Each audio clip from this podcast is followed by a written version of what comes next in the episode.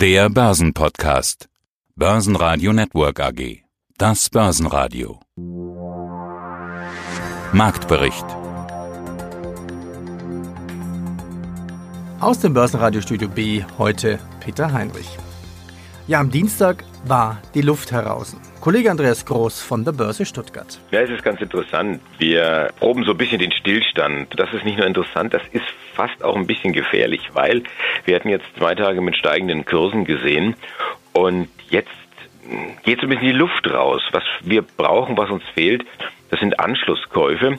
Ähm, ich will es mal positiv formulieren, dass wir am Montag über der 200-Tage-Linie geschlossen haben. Das ist wichtig, das ist gut. Also für die Bullen, das ist ja diese langfristige Trendlinie und dann Überschreiten dieser Trendlinie von unten nach oben löst normalerweise ein Kaufsignal aus. Aber wie gesagt, heute fehlen diese Anschlusskäufe und die Historie lehrt uns einfach, wenn das so ist, dann kann es sein, dass der Anleger doch wieder der Mut verlässt und das Ganze wieder kippt und dass wir zurückfallen. Zurückfallen, ja, das kann der DAX. Er verlor minus 0,55 Prozent, geht runter auf 11.651 Punkte. MDAX minus 0,75, 24.986 Punkte. Tja, wird es am Mittwoch Charo und dann am Donnerstag Mayo lösen? Es werden Zinssenkungen erhofft. Es gibt die FED-Protokolle am Mittwoch und die EZB am Donnerstag. Sie hören heute auch meine Kollegen Brian Morrison und Andy Groß. Sie hören heute im Börsenradioprogramm Ausschnitte aus den Interviews von CEO Dr. Ofner, Rekorde am Flughafen Wien, Stefan Albrecht sagt, Aktienhöchststände an der Börse sind immer noch möglich. Die Autoindustrie im Umbruch mit Otto Wiesmann. Zudem der Vorstand von Shop Apotheke Dr. Feltens, Lars Brandau vom Deutschen Derivateverband und Börsenradio startet mit Herrn Halinker ein neues Echtgelddepot. Ja, dann versuchen wir es mal, uns an die Einzelwerte heranzuwagen. Ja, zum Beispiel bei Osram. Was gibt's denn da Neues? Osram, da äh, gibt es ja die beiden Finanzinvestoren Bain Capital und Carlyle, die ein Angebot rausgelegt haben. Äh, wir wollen das äh, übernehmen. Osram übernehmen den Leuchtenhersteller, bieten 35 Euro. Und jetzt schmunkelt man schon seit ein paar Tagen, ja, da gibt es doch den Chiphersteller aus Österreich, AMS, die könnten doch auch sich dafür interessieren, haben das wohl auch signalisiert, ja. So ganz offiziell kann man es nicht machen. Es gibt noch eine Art Stillhalteabkommen, aber die Informationen verdichten sich, dass die tatsächlich hier tat auch ein, ein Angebot rauslegen könnten. Und auf der anderen Seite gibt es dann auch wieder ernstzunehmende Gerüchte, dass die Finanzinvestoren Bain und äh, Carlyle dann nachlegen könnten. Jetzt, was macht der Markt daraus? Der Markt sagt, ja, da könnte was dran sein. Der ähm, Preisbroker führt dazu, dass die diese Gerüchte führen dazu, dass der Preis für die Osram-Aktie über 35 Euro angestiegen ist, aber jetzt auch nicht so, dass man sagen kann, das gibt jetzt wirklich einen Preiskampf. 35,23 Euro, lange Rede, kurzer Sinn, das ist für heute noch mal ein Plus von 1,7 Prozent. Günther Ofner, Vorstand für Finanzen, Immobilien und Bau am Flughafen Wien. Spannend fand ich auch die Meldung, der Flughafen Wien wird CO2-frei oder neutral werden. Sie haben das Ziel, ja. umweltfreundlichste Airport Europas zu werden. Wie weit sind Sie denn ja. weg von dem Schritt des grünen Flughafens? Naja, wir haben äh, den CO2-Ausstoß, äh, der äh, von uns zu verantworten ist, um 70 Prozent reduziert. Die ersten 70 sind natürlich einfacher als die nächsten 30, aber ich bin äh, mir sicher und äh, es gibt auch entsprechende Planungen und Maßnahmen, die, die das bewirken werden, dass wir spätestens 2030 äh, CO2-neutral arbeiten können, vielleicht auch schon früher. Und wir haben auch den Energieverbrauch um 40 Prozent reduzieren können durch eben ein umfassendes Maßnahmenpaket, das wir seit 2012 mit Nachdruck und auch äh, mit großer Intensität verfolgen. Und da sind die nächsten Schritte dann eben verstärkter Einsatz von Elektromobilität, weiterer Ausbau der bereits bestehenden Photovoltaikanlagen und eben sauberer Energiebezug, also 100% CO2-freier Bezug von Strom und Wärme. Und darüber hinaus geht es auch natürlich um die Fahrzeuge, zum Beispiel Taxis, zum Flughafen fahren. Gibt es auch Planungen, dass die äh, zum Großteil zumindest schrittweise auf E-Mobilität umgestellt werden. Also gehört die Anreise auch schon mit zur CO2-Berechnung? Natürlich, natürlich. Welche weiteren Werte gibt es denn? Gerade aus der ersten Reihe leuchtet ein wenig die Bayer hervor. Das ist richtig, da gab es vor wenigen Augenblicken eine Bestätigung eines Gerüchts aus der Vergangenheit. Bayer verkauft den Bereich Tiermedizin und zwar an äh, die US-Firma Elanco Animal Health. Man wird die Kaufsumme von 7,6 Milliarden US-Dollar in Bar bezahlen und in eigenen Aktien. Das heißt, Bayer wird dann auch äh, Großaktionär wieder von Elanco in diesem Fall. Die Transaktion, ja, da gibt man sich ein Jahr Zeit, Mitte 2020 soll sie abgeschlossen sein. Was mich so ein bisschen wundert, dass die Bayer-Aktie jetzt tatsächlich anzieht. Leichtes plus 0,3 Prozent im Zuge dieser Meldung. Wie gesagt, die Meldung an sich ist nicht neu. Da hatten wir schon drüber philosophiert und äh, es war ein absolut ernstzunehmendes Gerücht. Kaufpreis hatte man damals gedacht über 8 Milliarden. Ähm, und äh, jetzt äh, wird es ein Zacken weniger. Naja, vielleicht dreht sich da das Fähnchen nur noch, äh, weiß man letztendlich nicht. Auf jeden Fall äh, verkauft Bayer ein äh, Stück seines Geschäfts, kriegt er für Geld, kriegt er für Aktien. Aktie selber von Bayer reagiert positiv. Die Gamescom in Köln startet. Google setzt auf Cloud Gaming. Lufthansa will Billigfliegern preislich unter Druck setzen. Die Investoren wollen für Osram mehr auf den Tisch legen. Ja, guten Morgen, Heinrich. Mein Name ist Stefan Scheltens. Ich bin seit 1. Januar in der Verantwortung als Vorstandsvorsitzender oder Chief Executive Officer der Shop Apotheke Europa. Das Ziel der Shop Apotheke war ja Wachstum, Wachstum, Wachstum und Marktanteile ausbauen. Sind Sie nun soweit, mal über Break-Even und Gewinne nachzudenken? Ja, also wir haben ja schon in diesem Jahr, wenn ich mir nur die Entwicklung vom, vom ersten Quartal zum zweiten Quartal anschaue, unser operatives Ergebnis deutlich verbessern äh, können, wobei wir ja in der Guidance auch klar gesagt haben, dass wir für dieses Jahr noch nicht die äh, Gewinnschwelle anstreben. Diese streben wir aber fürs nächste Jahr an. Wir werden also im nächsten Jahr auf, dem, auf der Ebene EBITDA oder operatives Ergebnis, wenn wir die Gewinnschwelle im kommenden Jahr erreichen. Das steht ganz klar in unserem Plan und da steht auch das ganze Management-Team dahinter. Sprechen wir über den Markt. Wie viele Marktanteile haben Sie denn? Ihre Konkurrenz zu Rose, ja, hat ja viel dazugekauft. Also zur Konkurrenz gehört ja auch Doc Morris zum Beispiel. Ja, richtig. Also Sie haben natürlich recht. Äh, wir haben äh, oder die Rose-Gruppe hat in den letzten 18 Monaten äh, eine ganze Menge Akquisitionen, insbesondere im deutschen Markt getätigt. Da kann ich also sagen, dass wir als Shop-Apotheke an diesem, an diesem Bieterwettbewerb, an den verschiedenen äh, Spielern äh, auch immer äh, beteiligt waren. wir haben dann aber irgendwo einen Schlussstrich gezogen, haben gesagt, wir sind nur bereit, bis zu einem bestimmten Preis da mitzugehen.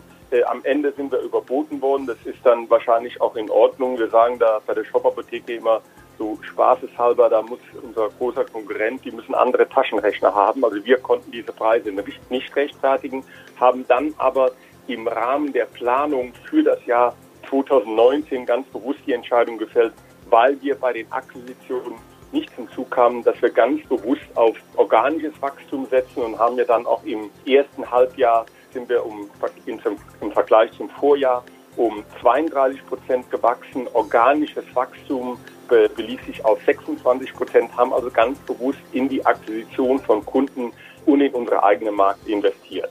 Gibt es noch weitere Einzelwerte, die wir uns heute anschauen?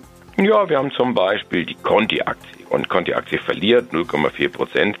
Hier macht man für, dafür verantwortlich, dass das Analystenkommentare sind. Zum Beispiel die Deutsche Bank, sie kassiert die Kaufempfehlung für Continental, stuft also ein wenig ab.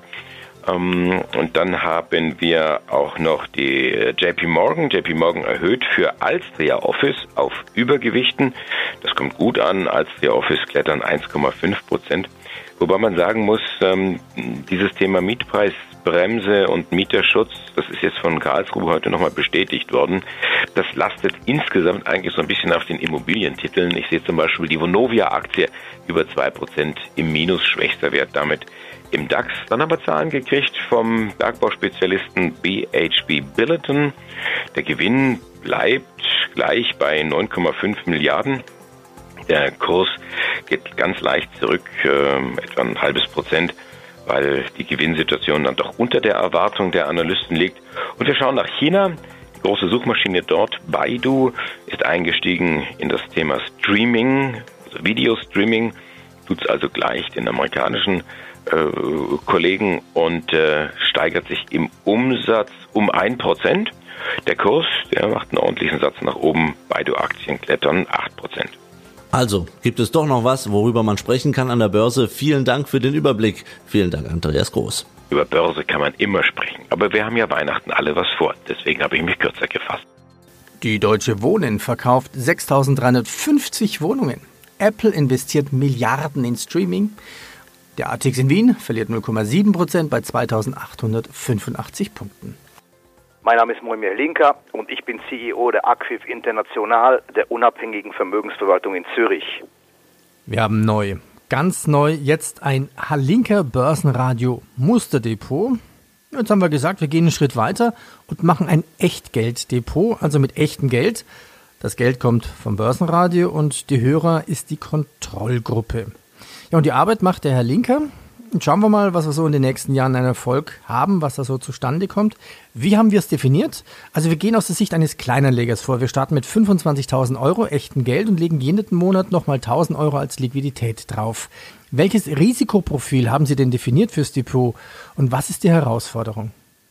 Ja, zunächst mal guten Mittag an alle Zuhörer dieses Depot ist ganz klar definiert als ein Behavioral Finance, das heißt also als ein psychologisches Depot, welches spekulativ geführt wird und welches sich ausschließlich auf die Opportunitäten bezieht, die der Markt aktuell bietet. Wie lange wir jeweils in den Titeln bleiben, hängt von der Marktsituation ab. Wir sind hochgradig flexibel, wir haben keine Limits und wie gesagt, es ist ein dynamisches, spekulatives Depot, welches sich auf die psychologischen Opportunitäten im Markt bezieht. Es läuft jetzt erst seit ein paar Tagen. Wann war der Start und welche Aktien haben Sie ins Depot gelegt? Also wir haben gestaffelt angefangen zu kaufen am 8.8. und wir haben begonnen mit Hannover Rück, Wirecard, Mastercard, mit der Basler Versicherung, mit der EMI-Gruppe, mit der Swiss Life und wir haben dann am 9. nochmal nachgekauft Swiss Life und Alibaba und am 12.8. haben wir gekauft Berry Calabout, Novartis und die VAT-Gruppe und der letzte Kauf war am 14.8. und das war die Bank Kantonal Vadoas oder die Wattländer Kantonalbank. Ein Fazit zu ziehen jetzt nach ein paar Tagen ist ein bisschen früh, oder wo steht das Depot? Also Fazit war, schade war, dass wir diesen Abschwung vergangener Woche verpasst haben. Das heißt, wir waren einige Tage zu früh. Nichtsdestotrotz haben wir jetzt im Moment eine Wertigkeit des Depots von rund um die 25.700, das sprich, sprich also wir sind knappe äh, 700 Euro oder etwa 2,3 Prozent im grünen Bereich im Plus. Gute Frage, ob äh, Donald Trump so weit gedacht hat. Was könnte man denn da noch alles draus erwarten? Beziehungsweise kommt jetzt die Wende? Äh, ob die Wende generell kommt, ist die große Frage. Ich meine, wir haben ja einerseits den Handelsstreit, andererseits haben wir aber auch Donald Trump, der sich laufend mit seiner Notenbank anlegt und jetzt sogar von einem von 100 Basispunkten spricht, äh, wo der Zins gesenkt werden soll ähm, und äh, neue Anleihekäufe sollten gemacht werden und er spricht ja einem Notenbankpräsident, äh, dem Herrn Paul, die Kompetenz ja förmlich ab, als wenn er derjenige wäre, der äh, das alles richtig auf dem Radar hätte. Also äh, dieses ganze Gebaren von Donald Trump ähm, kommt mir so vor, als wenn er getriebener, von, getriebener für sich selbst ist. Und äh, im Endeffekt ist er in einem Vorwahljahr. Und das ist sein Hauptproblem. Er möchte gerne wiedergewählt werden, ähm, weiß aber jetzt, glaube ich, nicht, und er hat, glaube ich, auch nicht die besten Berater, weil die hat er ja schon alle gefeuert in den letzten zwei Jahren, mhm. ähm, dass er, dass er in dem Sinne nicht in der Lage ist, genau abzublicken, was ist jetzt taktisch klug. Er ist kein guter Taktiker. Äh, also er ist was das angeht, für mich auch äh, für die politische Bühne nicht besonders geeignet. Äh, aber er trifft teilweise den Nerv einiger ähm, US-Bürger und dementsprechend hat er ja auch seinerzeit die Wahl gewonnen und die Wahrscheinlichkeit, dass er die Wahl erneut gewinnen könnte, ist nicht von der Hand zu weisen und dementsprechend versucht er auch diesen Nerv immer wieder weiterhin zu kitzeln.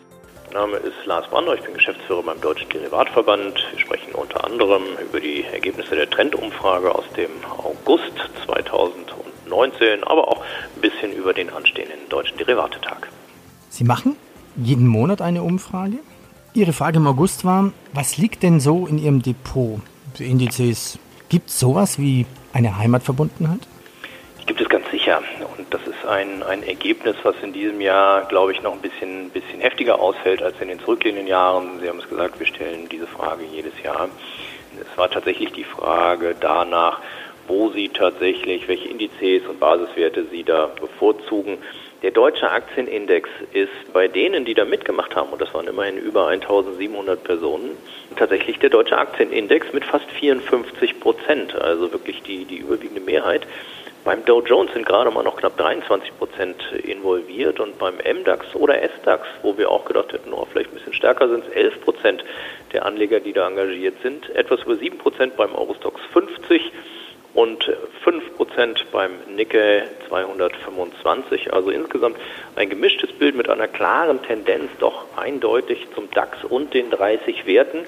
Und das ist deswegen natürlich ein ganz interessantes Ergebnis, weil man da sicherlich, genau wie Sie sagen, zwar eine Heimatverbundenheit sieht, die aber sicherlich trügerisch ist, denn die großen Unternehmen im DAX sind natürlich längst seit vielen Jahren global aufgestellt. Ähm, eine Adidas macht weit über 90 Prozent des Umsatzes eben nicht in Deutschland, sondern global im Ausland.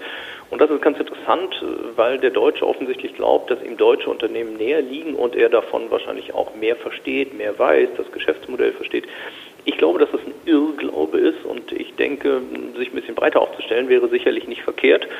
Und das ist eben ganz interessant, das bei so einem Ergebnis mal gespiegelt zu bekommen. Mein Name ist Otto Wiesmann, bin Energieexperte und handle seit 1989 als einer der ersten Deutschen an der NYMEX Öloptionen und zwei Jahre später auch 1991 seitdem äh, Ölterminkontrakte, also den Future-Markt im Öl. Sie sprachen von das Wort Rezession an. Wenn man jetzt mit Autozulieferern spricht, sieht man ganz klar, Kostenbremse, Kostenbremse, Kosten, Kosten, Kosten, Kurzarbeit, die Leute werden rausgeworfen, links und rechts. Deutschland ist auf dem guten Weg in die Rezession. Ich meine, die Deutsche Bank allein will 20.000 Stellen streichen. Gut, eine eigene Story. BSF 6.000, Bayer 12.000 Stellen, ist auch eine eigene Stelle. Auch bei Siemens, Volkswagen, ThyssenKrupp werden die Gehaltslisten gekürzt. Man, alleine Bosch will 50.000 Mitarbeiter global entlassen. Ist die Lage eigentlich dramatischer, als wir alle denken? quasi mit den Handelsgesprächen zwischen USA und China zusammen. Ich sehe das nicht so dramatisch, ja. Nur die Autoindustrie natürlich, ja, haben natürlich einen großen Fehler gemacht mit ihrer, ihrer Dieselaffäre, Politiker natürlich auch. Das hätte nicht sein müssen. Und wir haben hier keinen Batteriehersteller, keine Batteriezellen werden in Deutschland quasi hergestellt. Damit müssen die Autohersteller nach China und dort ihre Autos herstellen, ja, in Zukunft. Und das ist natürlich das Schlimmste, was überhaupt passieren kann für die deutsche Wirtschaft. Ja, ich meine, wir können ja nicht alle Leute hier als Gebäudereiniger einstellen oder, oder, oder als Sicherheitsbeamter oder sonst was. Ja, wir brauchen die Autoindustrie. Und wir sind ja ein Exportland und wir sind ja auf den Export angewiesen. Und von daher, die Zahlen, die Sie genannt haben, sind schon, was heißt dramatisch, aber schon ein Anfang also wenn da nicht gegengesteuert wird, vor allem von den Politikern, sehe ich auch sehe ich nicht rosig die nächsten Jahre in Deutschland. Basen Radio Network AG Marktbericht